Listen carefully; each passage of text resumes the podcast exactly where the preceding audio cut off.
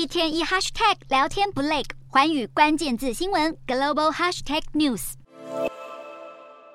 众所瞩目的 G20 外长会议在印度时间二号落幕。原本主办国印度把本次峰会视为化解乌俄战争旗舰的一大希望，结果会议不但没有对战争达成任何共识，还演变成美俄两大势力的口水战。最后各方没有产出联合宣言，只由主办国印度公布会议摘要。本次外长会议虽然没有取得进展，但却给了美国国务卿布林肯还有俄罗斯外长拉夫罗夫短暂面谈的机会。布林肯敦促俄方尽快终结战争，遵守新战。战略武器裁减条约还警告不要接受中国武器援助。美国要求停止侵乌、止战和谈，可能也只被俄国当作耳边风。拉夫罗夫更在会后指责 G20 外长共识难产，全是因为西方国家不考虑外交方案解决争端，而是敲诈勒索、威胁所有人。另外，根据俄国官方报告，中国外交部长秦刚也加入拉夫罗夫讨伐西方之列，强调会反对西方干涉其他国家内政，透过威胁手段达成目的。尽管俄中两国让现场火药味非常浓烈，中国外交部却宣称，北京立场是要促进 G 团体团结合作。在世界各处地缘政治危机四伏之际，各国最高级外交官难得有机会面对面会谈，却因为某些国家无可调节的立场，让整场会议模糊焦点，就连情势紧迫的台海紧张都只字未提，反而让以美国为首的西方盟国以及俄中阵营的纷争更难以化解。